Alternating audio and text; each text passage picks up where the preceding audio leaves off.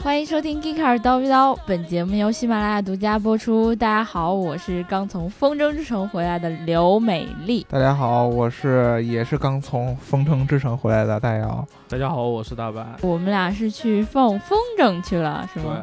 他俩没带，我就去放风筝。嗯，刘能去放风筝，我去放风筝的地方出差。是吗？那我我这怎么跟老板交差呀、这不好吧？啊你是奉老板之命去放风筝的？对我们其实是今天刚回北京，嗯。然后本来就想说，呃，中午才回来，然后下午就精神状态也不是特别好，因为这两天可能也是晚睡晚睡早起，嗯。特别跟自己平时的那个生活不太一样。对，是太开心了，平平平时晚上都是不睡觉的，是吧？这次居然还能晚睡早起。呃，对，嗯然后然后可以吃上早点，特别神奇。嗯，所以呢，本来说是不录，但是想了想说，可能有很多听众朋友们也一直在问说什么时候更新啊？今天更不更新？嗯唉，想说反正明天也没空，嗯对吧？后天也没空，对，那算了，就还是今天把这个事情结束了，嗯是吧？所以，说大家听我们声音可能比较虚弱一点。对对对，特别是白老师特别对虚对。对，白老师是被我们从那个家里边舒适的床上给蹬起来的，而且最近白老师这个腰疾，就是腰痛越发的对对对严重。对不理想。平常平常周末的时候在家休息的时候，只能在床上罚跪 缓解腰痛，是吧？对，今天还有一个新加的粉丝问我说，嗯，不知道咱们这节目就是能污到什么程度？啊就是他一直想看那个污的底线。嗯，我感觉就再聊下去感觉什么对吧？就有点儿那啥，是吧？对。反正这个底线你们来把控，我反正现在是反正我是没有底线的。就如果有一天你大家有幸看到白老白老师跪着的姿势，是吧？大家会觉得比较请大家忍住，好吧？对，嗯 有这么多粉丝喇嘛爱你，怎么可能忍得住？开玩笑。啊，对，呃，哎，首先咱是不是得感谢一下这个咱们 Geek 卡宇宙第一粉，在这个风筝之城对我们的呃热烈的欢迎以及接待，对吧？对对对，在这儿要特别特别感谢他，虽然他可能百忙之中没有时间听我们的节目，嗯对吧？但是我们还是要非常非常的感谢他。嗯然后呢，如果有机会的话，希望他能够有一天来我们这儿做客，嗯对吧？嗯跟我们一起录一期节目。嗯然后呢，呃，前面有用的话说了这么多，嗯嗯，我们现在要说一件非常重要的事情，嗯。就是如果大家收听我们的节目的话，嗯。记得一定要点赞、打赏和评论，嗯，对对。这个事情特别特别的重要。特别。特别重要。嗯，不要问我为什么，嗯。呃，就是我、我开心，嗯，嗯，可能因为我们今天连要聊的话题都忘了，但是我们也不能忘这三个字儿。对，今天要聊的就是点赞、打赏、加评论，好吧？对 对。对如果点赞、打赏、加评论，对，其实真的那个上一期我们不是在聊宝马吗？嗯然后呢，就是粉丝可能关注点并不是在我们这个聊的什么上面，对吧？嗯，感觉然后好伤心的。对啊，他只因为他评论可长一条，然后嗯只有前面几个字儿是跟我们聊的内容有关，嗯啊然后他是一个，前面那句说话说的是双肾隔山大鼻孔，句号句号嗯，没了，这就是和我们节目最有关系的那句话。很不错嘛，很认真的听的。对对对对对。然后呢，后面就来了。嗯。后面他说收听人数少，我估计原因很简单，嗯。就是放错分类了，嗯不能放汽车分类。嗯听汽车的人都装严肃，嗯叨逼叨明明是个群口相声脱脱口秀，要嗯放什么综艺娱乐呀、相声评书之类的分类下。哎，这个呢，我们算是一个非常非常特殊的一个定位。我们跨界，好吧？对，这这这对对对，白老师用这词儿特别专业对吧对跨界对对对对。你看啊，我们要放在这个脱口秀这个这个这个领域里边，那以我跟白老师的功力是吧？你把汽车的这个可限制，能就要被禁了。对你一撒手，我们俩就不能放在综艺里边。对，我们俩估计就得上另外一个著名的中国上法制节目是吧？或者是那个呃中国那个用户量特别大的一个，只能翻墙才能去上的那个论坛，对吧？数字论坛，对，啊，到时候刘能练评论的时候，每天就是一零二四，楼主好人，下辈子美利坚。对对，就念这个。所以说呢，我们放在汽车这个板块下面呢，对我跟大白老师呢，也算是有一个封印。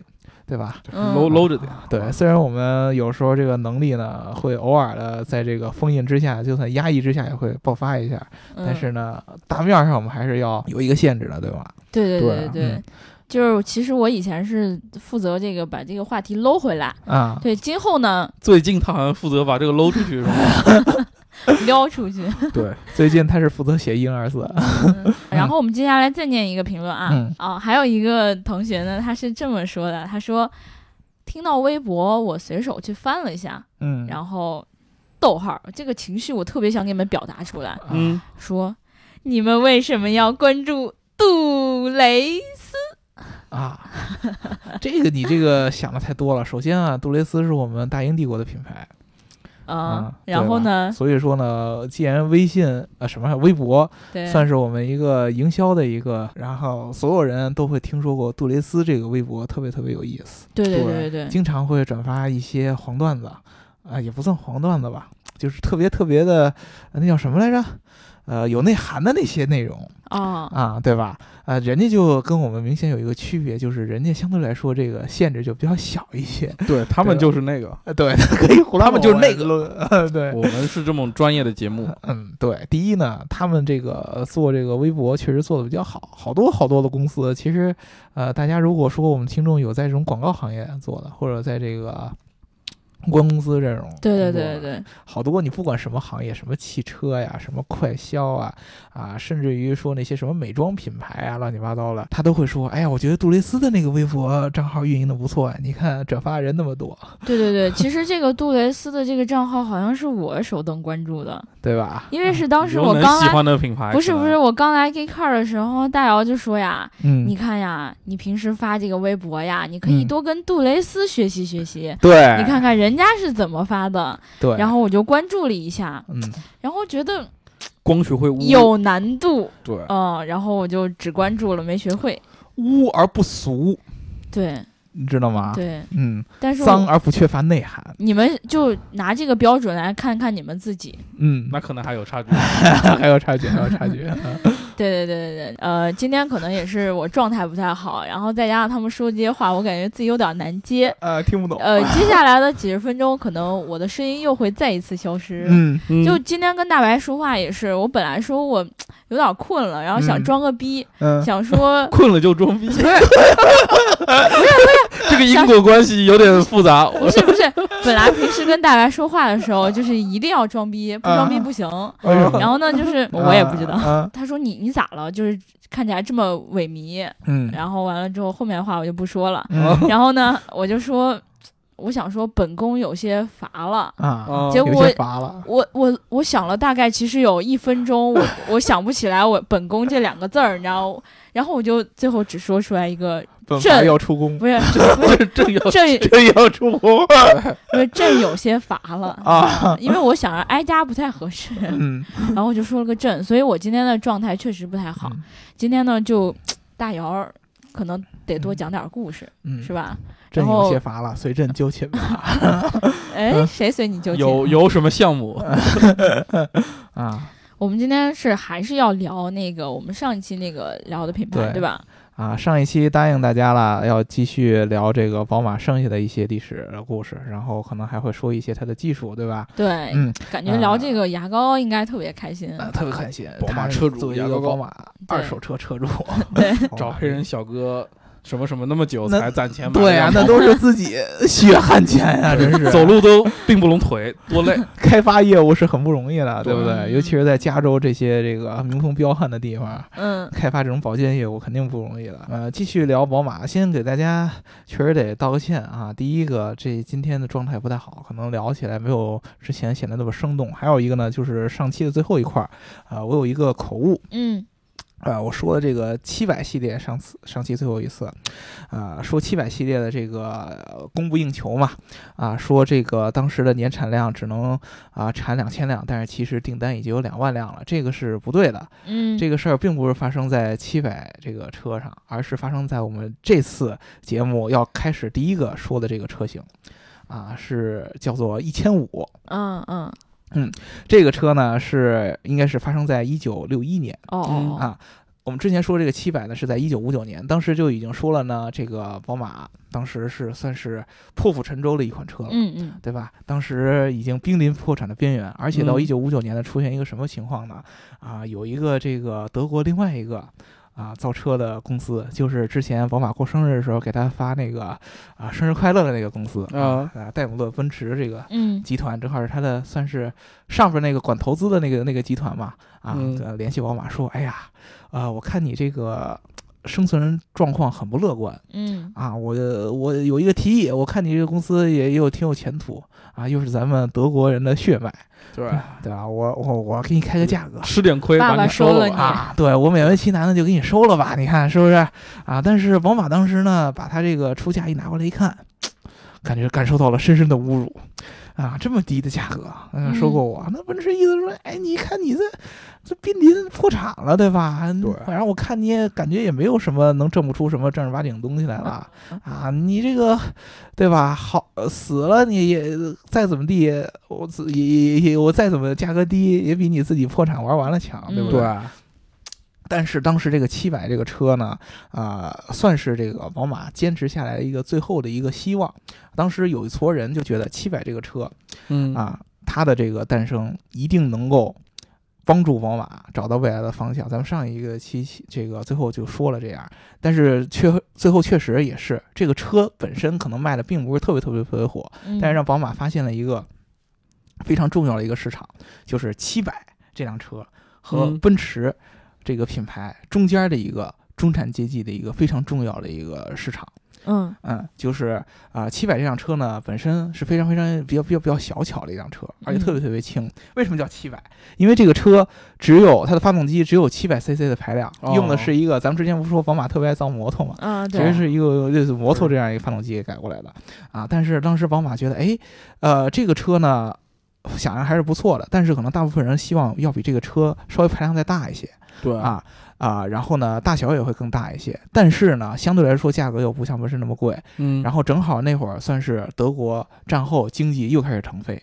啊，腾飞呢，肯定有很多人开始慢慢有钱，但是这些人又没有富有到可以买那种豪车的地步。对啊，嗯就是这个中产阶级嘛。啊，宝马就说，哎，这个可能是一个将来一个非常大的一个市场，所以说他们就针对这个车，在一九六一年的时候，就开始想到了这个一千五，啊，幺五零零这样一个车。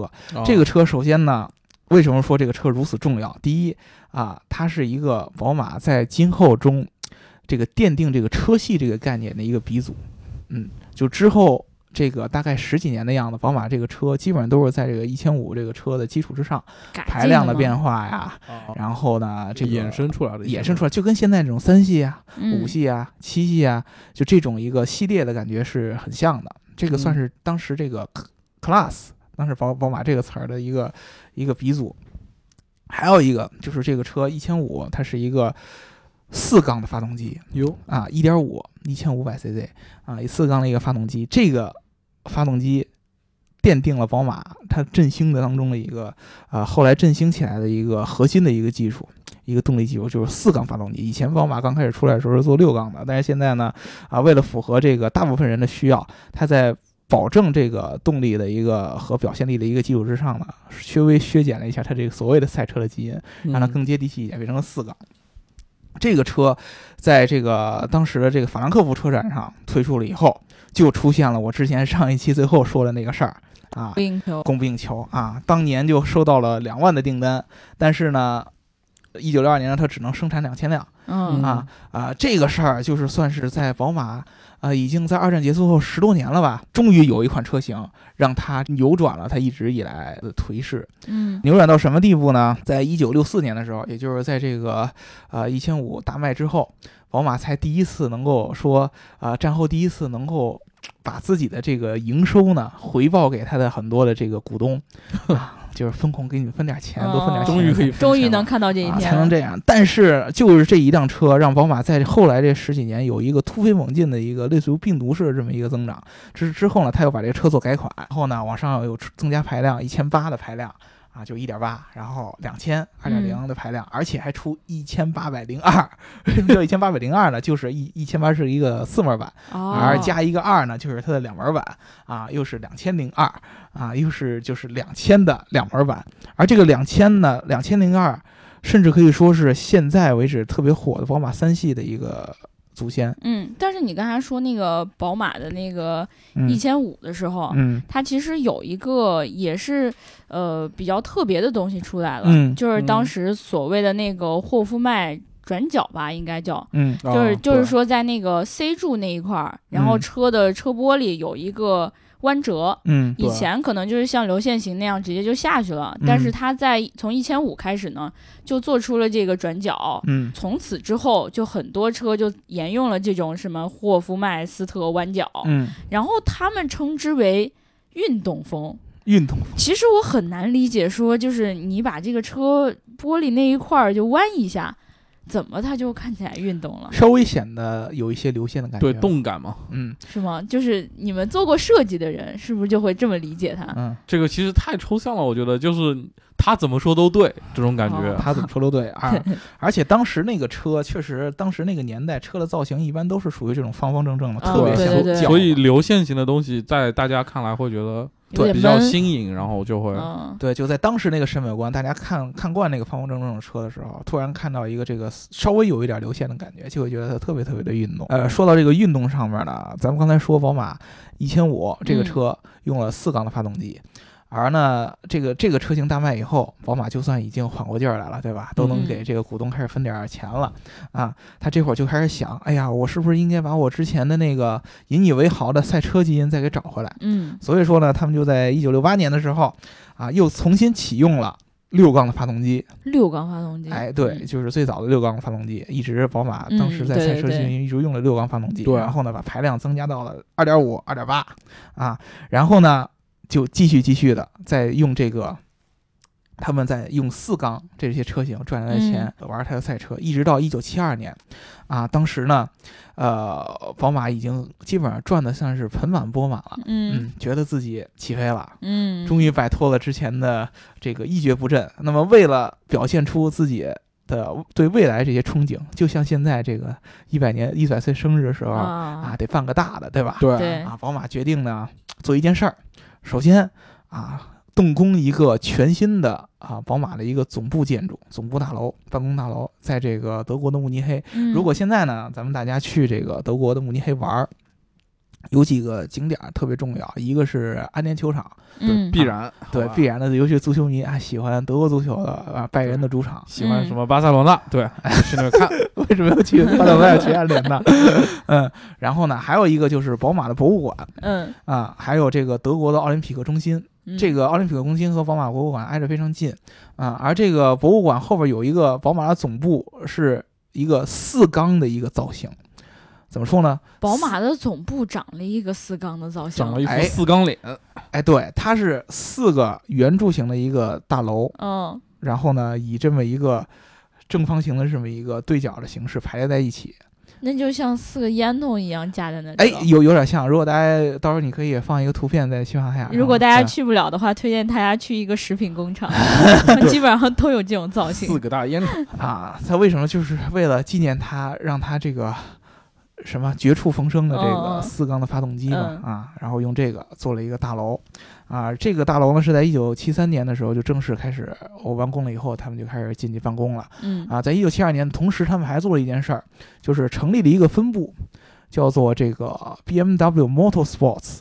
这个什么呢？就是咱们现在特别特别有名的一提宝马，大家都能想到 M 系列，对吧？啊啊，哎，这个 M 系列造最早就是这个 BMW Motorsports 这个算是它叫赛车部门嗯嗯对，啊。这个部门下边主要负责的就是这个 M 系列的研发啊。一九七二年，他觉得，哎呀，我的钱也赚够了，对吧？嗯干两件事儿，第一个就是啊，把这个真正挽救我从这个破产边缘挽救我的这个四四缸发动机。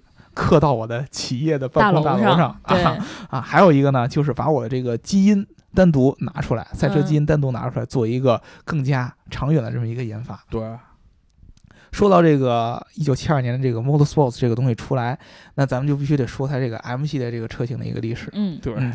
呃，M 系列车型现在一说，大家肯定会想到牛逼。啊，M 三、！M 三、M 二、M 二刚刚最近刚刚上市，应该是。对，M 二刚刚有一个新款的吧对。上市，M 三呢，这个更是被好多这个呃，比如说欧洲 M 三卖的特别特别火，被人认为是算是这个算是性能车以及这个舒适性的一个完美结合体，嗯应该算是。咱们当时做的是哪辆啊？M 四，哦，对你刚才做的，呃，但是呢，其实呃它最早说出的第一款车，嗯，并不是用 M 命名的，哦，而且呢，可以说跟现在这个 M 呢没有什么太大关系。它刚开始出的这个车应该是叫 BMW 3.0 CSL。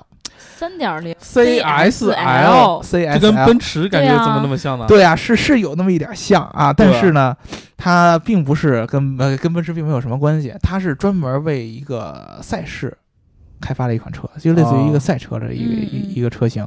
真正以 M 命名的，是要等到一九七八年的时候，嗯当时呢，他们想啊、做一个非常非常有科技感的啊嗯，非常非常前卫的这么一个赛车的车型。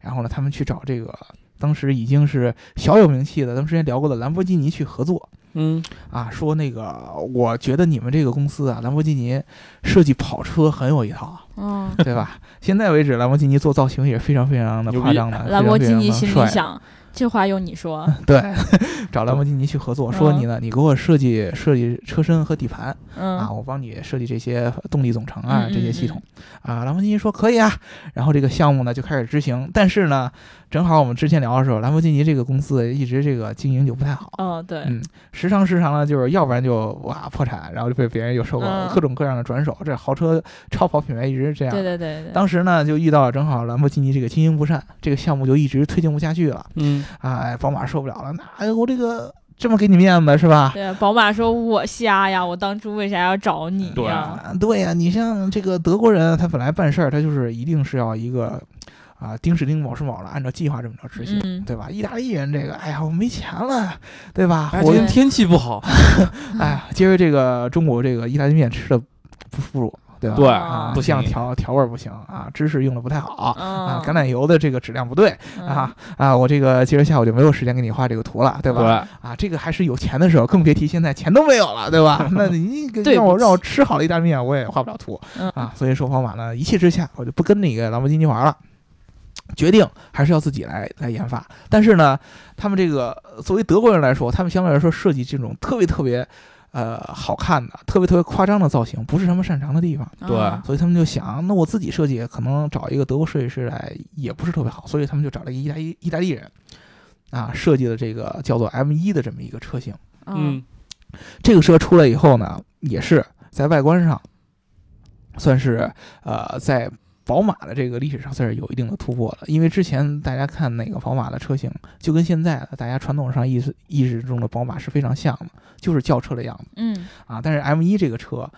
呃，如果大家呃去网上搜图片的话，其实是很有像兰博基尼啊、法拉利啊这种超跑这种感觉的。对，嗯其实我觉得那个就是你刚才说那个 M 一，嗯，就是它的造型就是太过于意大利人。对，因为就跟我看的 跟我看的就是包括我以前看到很多宝马以前的车，嗯真的就是完全不一样。嗯但是我们现在不是在路上可以看到很多，就是宝马现在设计就是就是正常的车，嗯，对吧？是正经车不？是正经车，德系都是走这种经典造型，对，一点儿也不流氓。嗯，对对，你就只能看出来啊，好像是这种端庄的那种好看。对对对对对，嗯我就特别好奇，就是像他们这些三系、五系、七系，应该不是从现在开始才有的吧？对应该很早以前就开始做这个系列了，对吗？对，呃，五系车型是从一九七二年开始就要有了。七二年拉莫早嗯，对，当时呢，他们就已经开始定义这个所谓的这个系列的这个概念，啊，而且呢，用了一个叫做 E 幺二的这么一个造型，一个新的一个造型。然后呢，这个就可以作为是五系的一个祖先。三系呢，应该是在这个一九七五年，就在咱们刚才说的那个慕尼黑的奥林匹克中心嗯啊，他们那个发布了一个，咱们之前讲了那个零二的那个车型，对吧？什么嗯一一八零二、二零零二，啊，这个两门版的基础之上，它的一个算是什么呢？后续的一个车型，在它的两门这种上，后续的车型，这个车型应该叫 E 二幺，嗯，对，嗯对吧？它的车型，这这个车型就应该算是三系的一个直系祖先。好像说这个三系它长得跟那个五系还蛮像的对，其实你现在现看在看其实也啊，基本就除了在那比例的一些种区别。长度啊配置上那种，总体来说它那个是有很香的东西了。嗯，啊大概就五二几，然后三三几几。对你以后买个三系，然后把字抠掉，改成七几几，也没人看出来。我不 是那那不行，那真的是不行。那那个七几几特别长，啊这个我能分得清楚。而且七系的那个，尤其在灯的那块儿的设计，新七系还是能看出一些很明显的区新别的。七是刚发布的嘛啊，，不一样新七是。更发了。对，咱说到这个三系，这肯定有人说了，咱们刚才又说 M M 系列，嗯，又说三系啊，那么现在的大家一提 M 系列都会想 M 三。啊、M 五这样的车。嗯啊，它的造型上其实跟传统的三系、五系没有什么太大的明显的一个区别。就更运动了，对对对其实加了一些类似于运动的那种套件改装的那种大包围什么，就感觉对对特别凶狠，对，但是呢，跟以前咱们刚才说的那种 M1 差异就小了很多，小了很多的，对对，跟那个 M 一简直就是不一样的对风格，就感觉是贴错牌了那种。对对 M 一感觉就是法拉利给代工的，对就 是贴牌车感觉，对，完全不一样。这个是一个什么情况？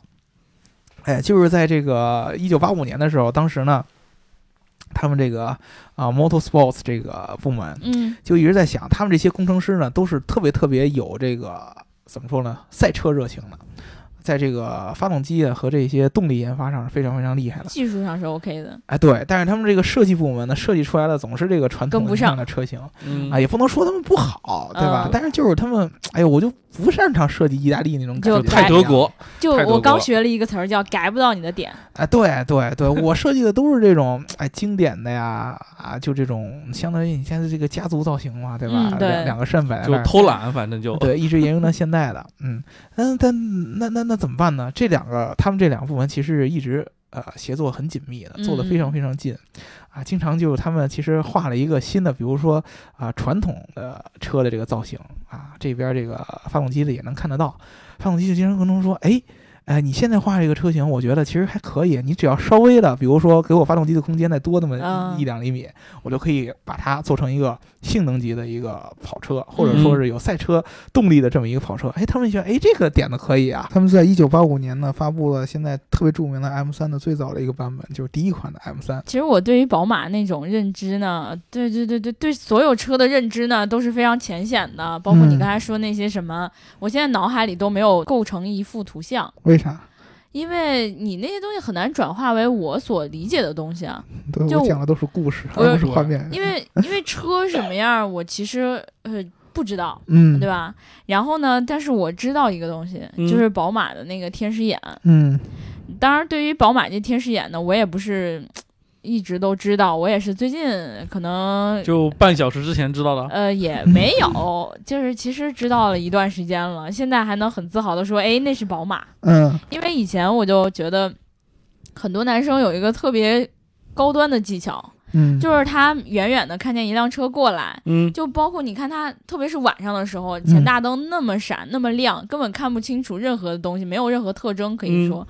但是他就看了一眼，他就能告诉你这是什么什么车。哦这是一种特殊的撩妹技巧。哦，对对，这个确实我觉得挺屌的。我觉得牛特牛撩妹技巧不应该是你从他身边一走过，他就能告诉你今儿喷的什么香水吗？不是，应该是车开过来就说，哎，这是我的。啊，这这个可以，对 对对，过来一辆三蹦子是吧？喷的什么能告诉你这喷的什么香水的，不应该是就是那个香水店就走过就说，哎，该换袜子了啊！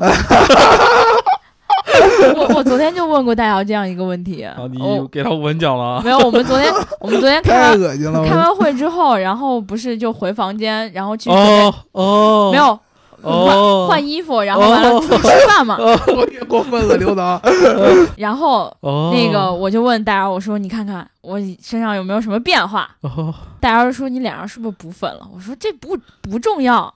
然后我就默默说了一句：“大姚，你看我换袜子了。我觉得并不是我的这个有什么问题，而是刘能的这个点不太对。对别的，白老师？刘能可能昨晚暗示了你一晚上，让我们但是没反应过来让我没反应过来，那那还是我的问题，是吧？对对对，嗯，”但大家可以叫我刘智障。我觉得今天我就是一个智障，昨天也是，把昨天的都。说出来了。对，反正就是挺智障的。嗯然后说回到这个天使眼啊，嗯就是当时呢，我不太知道宝马的灯到底有什么特征，嗯但是所有人就是，当然我身边这些同事们都是对车比较了解的，嗯就看了一看一眼呢，就知道那天使眼。然后我就很好奇，我说天使眼镜到底是怎么样？你咋知道天使长啥样呢？对呀、然后后来我注意观察了一下，今天要聊这个宝马的时候，我就专门看了一下啊。嗯，其实这天使眼，你们知道是最早什么时候开始的吗？什么时候开始的？这个天使眼啊，最早是九五年的时候就有了。哎呀那时候就有。对嗯，可能我们我包括我的认知，可能是觉得天使眼这个东西可能是前天才有的，嗯对不对？嗯，但是呢，实际上人家是在我三岁的时候就开始造出这个东西了，是在第四代五系上面就开始有了这个设计。从此之后呢，就可能又成为了一个家族式的沿用的一个设计。嗯，也就是说，大家经常一提到宝马，都会想到家族式的这个双肾对以及双鼻孔造型。但是其实人家除了这个之外，在九五年的时候又加了一个新的家族的传承的一个造型就双眼，天使眼儿，因为你再叫人的鼻孔就不太合适了，对吧？所以就有鼻子有眼嘛。啊，对，有鼻子有眼儿，对。啊，就是什么都得有，对吧对？呃，咱们其实说到了这三系、五系，然后说 M 系列，基本上现在宝马大家啊、常听说了这几个车型，这个产品线，咱都已经说的差不多了，对，对吧？宝马再往这后面也没有那么大的折腾了，像以前好家伙，啊，折回去重点造摩托，对吧？嗯后来又转回到重新开始造车，没有这么多起伏了。呃，现在虽然宝马它也还是造摩托，但是它的重点还是在车上。对，对，而且呢，就是最近的这五六年，宝马开始重点标榜自己的这个创新，包括咱们之前看那个他这个一百年的庆典上发发的那个概念车，对对对，也是啊，说自己的这个主题是 next hundred years，就是未来一百年就重新定义未来一百年。啊，对，都是标榜自己在这个未来要有多大多大的这么一个呃作为。对，当你们都在说二零二零年的时候，不好意思，我二一零零年，对对对，对啊，这个就不一样了啊。那宝宝马这几年创新了什么呢？首先就是，呃，大家肯定会知道的。一提宝马，除了这种传统的家族的这个三系、五系、七系，还有一个 i 系列，对，对吧？这个车不太一样，应该算是我觉得算是宝马设计的这个造型里边最最最最最夸张的一个。对，感觉就是意大利人画的。呃，对，呃，一一感觉就是有点这个意大利人画了车身，然后宝马最后把自己画一车头给补上去，对这种感觉。最后把鼻子贴上去了。嗯，对对，这个车呢，其实，在他们二零一一年的那会儿就已经开始有这样相关的筹报，呃，筹筹备了，在要做这个车。咱们之前在聊这个碳纤维的时候，曾经说过，这个 i 三和 i 八啊，他们有一个 Life 和 Drive 这两个一个车身的结构的一个区分，对，对吧？它的这个 Drive 这个部分是用碳纤维来做的，嗯，啊，而这个碳纤维不是一般的碳纤维，是一种啊碳通过这个碳纤维加强的一种塑料材料啊，简称是 CFRP。这个材料并不是一个宝马找哪个供应商啊，或者找一个什么什么样的一个公司专门给它做的。宝马自己研发的哎，是宝马完全靠自己研发、自己生产的这么一个材料。嗯，他们在一一年的时候就在美国建了专门一个建了一个这个碳纤维的一个厂，来给这个 i 系列这个 CFRP 这个材料专门做是一个生产。嗯，除了这个 i 系列之外，宝马还做了很多，呃，现在应该算是说比较时髦的话，就是比较互联网基因的这些事儿，比如说互联。网造车嘛。啊，他们最早做那个智能的这个车机嘛，iDrive 这个大家现在基本上都已经是很有名了，耳熟能详的。还他们做了一些什么共享交通啊，Drive Now 的这么一个系统，然后停车的 Park Now 这样的一个系统，啊，各种各样的跟互联网有关的这么一些创意，开始引领潮流了。开始引领潮流，而且觉得，我觉得更多是为下一个一百年做准备。因为其实你仔细想，呃，包括现在新机器上好多的一些呃被人拿出来说的技术，去年新机器发布的时候，有人说这个 HUD，嗯，对，啊然后有人说激光大灯，还有夜视、红外线啊夜视红外线手手势操作，还有它那套类似于半自动的驾驶，对，但是其实你仔细想，这些技术都不能算是非常新的技术，不是一百年，未来一百年肯定不是这样的。嗯对嗯但是呢，宝马厉害就厉害在它把这些东西能捏在一块儿，而且给你做成一个。把这个东西做的特别特别的有有科技感的那种感觉，比如说 HUD，它那个它那个 HUD 的整个这个交互的感觉，包括画面的设置，要比咱们传统车上那个只显示一个速度的那个要厉害的多得多。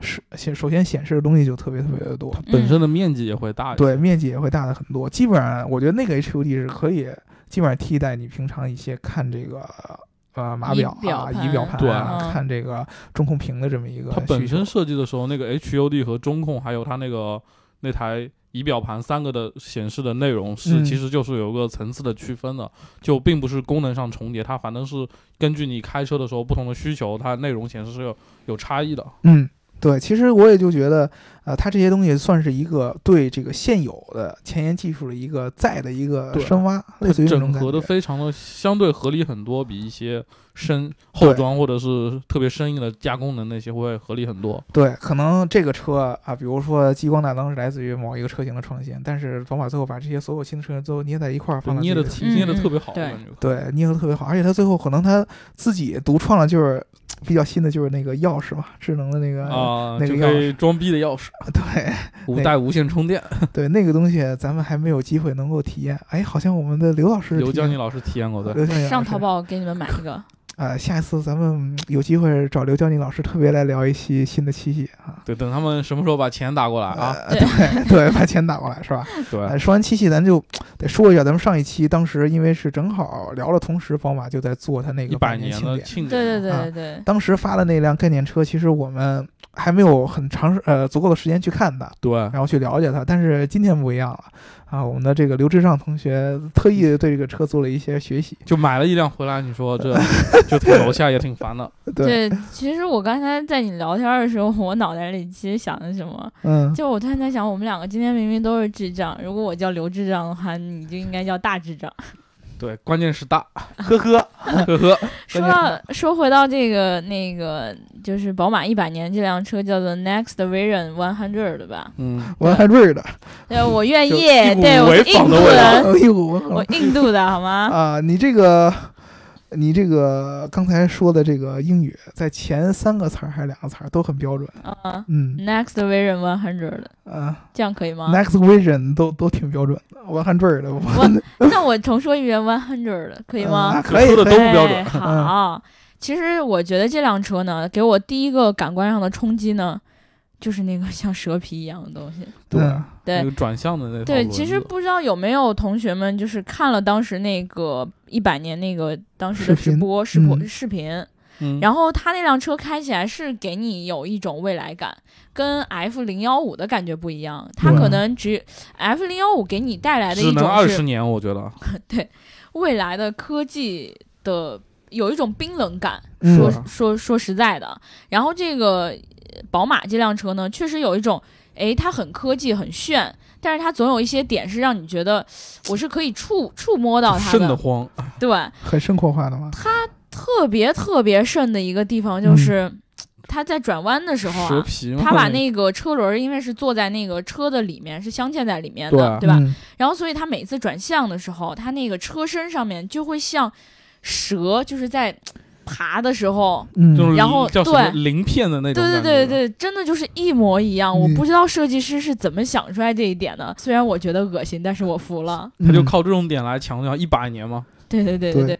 然后他那个包括在里面，就是司机在驾驶的时候，嗯，然后前方如果有行人通过的话，你在你的就是呃车挡风玻璃和你驾驶前面的这一块儿，嗯，它是也有像鳞片一样的东西，它是会有颜色的变化。嗯，比如说它呃有行人从前面通过了，它就会有红色的东西出现，然后告诉你说现在是有危险的，你不能再往前开了，你要注意行人。同时呢，行人在外面能看到什么？他能够看到你车前面有一片绿色的可通行的那个标志，然后呢，哦他自己就可以走了。这个是很多概念车就是在未来标榜的一种，就是包括智能啊，或者说它的一些安全的措施，对不对？嗯对，其中还有一点呢，我注意到是宝马所提倡的未来的这种呃一百年可能的实现这种车的状况，并不是说呃完全的无人驾驶，嗯，对吧？这个是我们一直就是注意到的一个点。对对对，它不不可能说告诉你说以后你这个车呢就完全取代了人，就没有方向盘了。对。你就放弃掉驾驶权利了，不行。对，因为他也考虑到有很多人是非常喜欢驾驶的，嗯对不对？能给人一种很自由的感觉。那么呢，它也是一种方法，就是你可以自己想要驾驶的时候，通过一种叫做越驾模式，嗯然后来掌控这个车的方向盘。嗯当然呢，他把这个方向盘也改了，嗯方向盘不像是你那个圆形的一般的方向盘，嗯而变成了平时就是我们可能在玩游戏的时候能接触到那种类似于手柄一样的东西。嗯，手柄一样的，有像摩托艇的那样的一个操纵设施。对对对对对，它嗯是那样子的。然后呢，好像是你稍微轻轻一碰还是怎么样，就碰哪个按键，切换是吧？对，切换模式就变成了一种悦享模式。嗯然后呢，它那个方向盘呢就自动会收回去。嗯，收了对。对，你就根本感觉不到你这个车是可以驾驶的，然后你就嗯躺在你的车里面，跟你的同伴一起嗯坐着、看小坐视频，着坐着运动，对，看小视频，打个麻将，因为它支持好像前两排可以往后转，应该对是，而且它的开门方式也很奇怪的，对吧？对它是对开的这个，这叫什么？呃欧翼欧翼门，对开对欧翼门。欧翼门一般都是直接那么着一个方向开的，它是对着对对我感觉。怎么像有点炫技的效果？呃，对对，还反正没什么卵用，对，感觉。没什么老用。对，反正从我个人的角度上来讲，包括那个蛇皮的那啊什么，还有这个欧翼门什么的，基本上可能未来不确定它一定会放在那个车上。蛇皮这个东西感觉还是仿生设计应该是有点仿生有点用，可能不是那种实验方式，嗯对吧？但是对欧翼门这个你不能属于未来，我现在方便四个门，谁打麻将输了好逃走，就门门一撩就走了。对，那呃是门帘子才能撩起来。嗯。嗯然后呢，它其实还有就是，当你坐坐进这个驾驶座位的时候啊，它的整个你的风挡嗯。就不像是以前我们觉得 HUD 就是你面前那一块儿小的那个风挡，嗯，然后呢，它基本上把整个风挡都做成了一个大的 HUD 一对，样。它应该是全挡前挡风玻璃全是一个投射，对，对。类似于那种 AR 的效果了。对对对，它会在任何一个区域，就是比如说有行人或者行人可能出现的区域，嗯都会有一个危险提示。对，就是你可你不光是可以从你眼睛看到的地方看到一些东西、一些人在经过，嗯，你也可以在你看不见的地方，它可能通过卫星或者说探头，嗯能够感知到有一个人行人要穿行了，嗯然后就告知你它会出现，然后嗯你就在风挡上能够看到。反正我觉得这一点是蛮好的，嗯对吧？刘能以后你开车就不会撞死人了，真的，我撞死过吗？不是还没呢吗？对，以后我就不需要开车。如果我有宝马这辆车的话，我可嗯能天天都是悦享模式一。会儿你就不用开车了，好吧？对。反正都是悦享模式。呃，因为宝马，我觉得它如果说它现在就推崇未来一百年完全都是自动驾驶了，其实是不符合它这个品牌现在一个定位的。对本来宝马就是一个啊、这个越驾嘛，对吧？嗯对，就是以一个驾驶者之车体现的什么驾驶感，什么对对对享受这种开车的过程。对他如果说在这个关键，键时刻说出我未来一百年就完全不用开车了，对，就或者说完全没有可能开车了，那这个东西呃对他现在产品的销售会有影响的，对，他一定会对这么做的。然后我觉得还有一点就是刚才大姚提到的，宝马就是在做这种自己的材料的一些设计，对不对？嗯。包括它刚才那个碳纤维，像这辆车上面也体现到了，就是宝马它的很多内饰，嗯，它采用了那种可回收的环保材料，对嗯它是经过自己的再加工，然后变成了一种新型材料，嗯也泡一张脸，仿皮。仿皮，对它这个仿真度更高，嗯就会让戴尔这样的对皮子有特别高要求的人，可能看不出来那是仿的。嗯，而且宝马之前还有一个概念，说是用这个怎么说纤维布做车身，就是那个车可以像拉链一样给拉开，那也行。露。出这个打麻他已将的时候经预见到自己一百年之后可能会破产，然后 就只能省钱，嗯。就全是可回收的。预见到大家会在上面打麻将，对。那样跑得快。嗯对，然后其实对于这个宝马一百年这辆车，基本上所我们所知的信息大概就是这些。嗯然后呢，可能在今年的五月份月份，嗯对吧？在北京的七九八对是吧？对，会进行一个这辆车的展示。对。然后如果大家有机会的话去，围观，嗯，对，可以去围观一下，看看它到底可以是个看看蛇皮是不是真皮的。呃，对对对对对。其实我从我们在聊宝马的时候，就一直有一个问题想要问嗯你们，嗯，就是你们最喜欢的宝马的车是什么？六系，你看，最喜欢宝马的车，那肯定是 M 三呢。我是六系，为什么是六系呢？好看。啊他那种我喜欢那种扁扁特别流畅的线条，你啊看设计就平时师就是这样。三五七那种就感觉太正统了，啊！就要运动一点，然后又看着比较不错的。但是你看德国人，如果说德国人，你要让它流线起来，就不太不太符合我就喜欢那种正经里带点不正经，不正经带点正经的。就那看起来推荐你好像正经买我们英国车嘛，对吧？啊你们是太不正经了，受不了。啊，当然你就是 M 三，嗯，我觉得宝马的这个最精髓的体现就应该是 M 系列的，就 M 三、M 五这样的车嘛。你们难道不会问我喜欢什么吗？你喜欢那个大摩托？对，呃，不，我不知道。嗯其实我喜欢宝马，就是一辆车啊，它嗯是。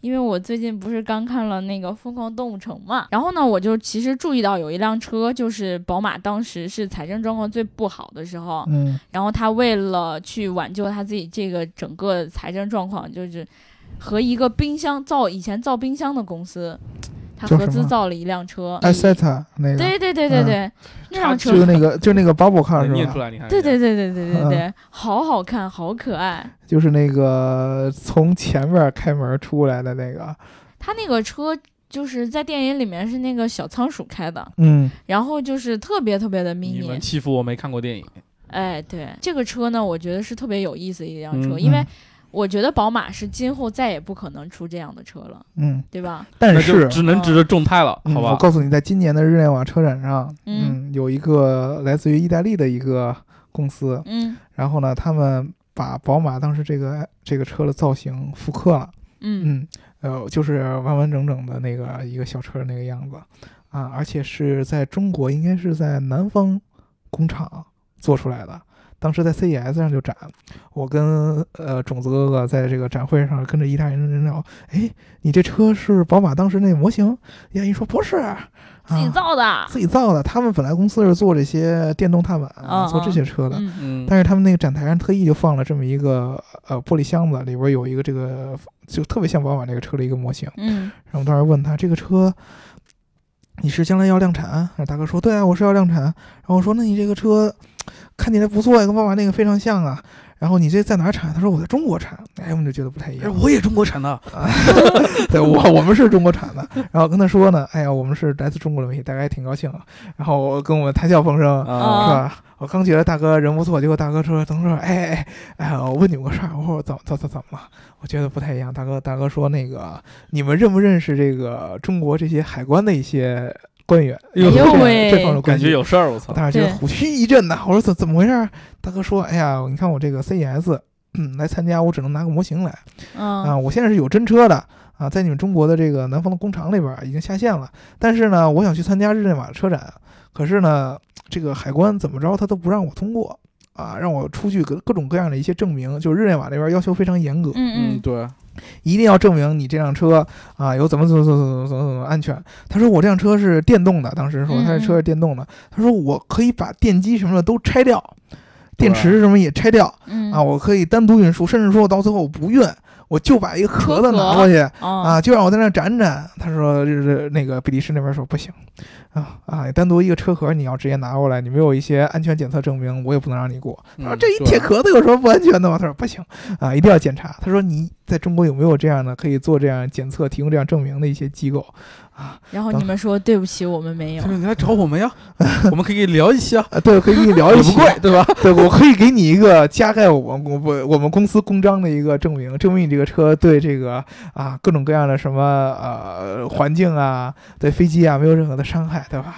但是这个认不认就不管了。对，认不认我不管了啊，反正呢，到最后我们给他开具了证明，他最后也出现在日内瓦车展上，到底是不是用我们的证明，我们就不知道他真的出现在日内瓦车展啊。他真出现在今年日内瓦车展了，而且我们有打算最近可能会去问一下他这个产品到底是怎么样的。哎，嗯如果那个车真的有的话，我好喜欢啊。嗯嗯我觉得太好玩了，嗯，而且像我这种矮小星人，就坐进去就一点都不差。大姚到时候借给你坐一坐啊。坐坐进去还是够不着。呃，当时这个埃塞特这辆车呢，应该是在一九五四年的时候就出了。啊，啊，为什么出这辆车呢？其实就是，呃，也是那会儿战后对，经济啊情况不是很好嘛。经济情况不好，这种车可能对于一般老百姓来说买起来更容易一些。而且这辆车呢，也不是宝马的原创设计，它也是买了一个相当于一个版权、嗯一个授权来生产。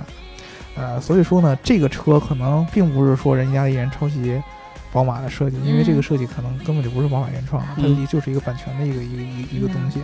所以说，这个车到时候在中国开卖，我觉得也是很有可能的。对对嗯对对对，如果说这种代步车现在特别火的话，嗯对吧？这个车真的是让人眼前一亮。嗯反正我如果说能买得起的话，我嗯觉得还是会选择这辆车的。嗯那我们这期呢就大概聊到这儿了。如果大家对宝马有什么疑问呢，可以去我们的官网上面，对不对？我们的网站上面看看文章。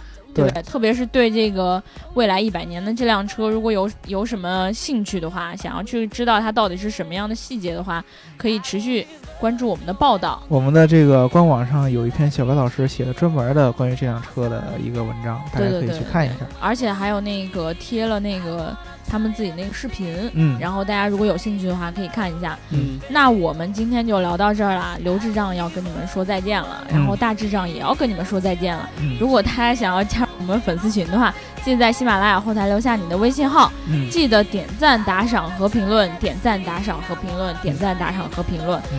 对了，我最近又换了一个特别好看的头像，然后这一回大家都说那个头像合适我了，嗯。大家不许再说我头像不好了，因为我真的不知道换什么头像啦。嗯。然后呢，想要关注我微博的同学们，我在这里统一说一声，我的微博是刘能叔叔杠 g e e k 如果大家想要找的话，记得好好的搜一搜嘛，对不对？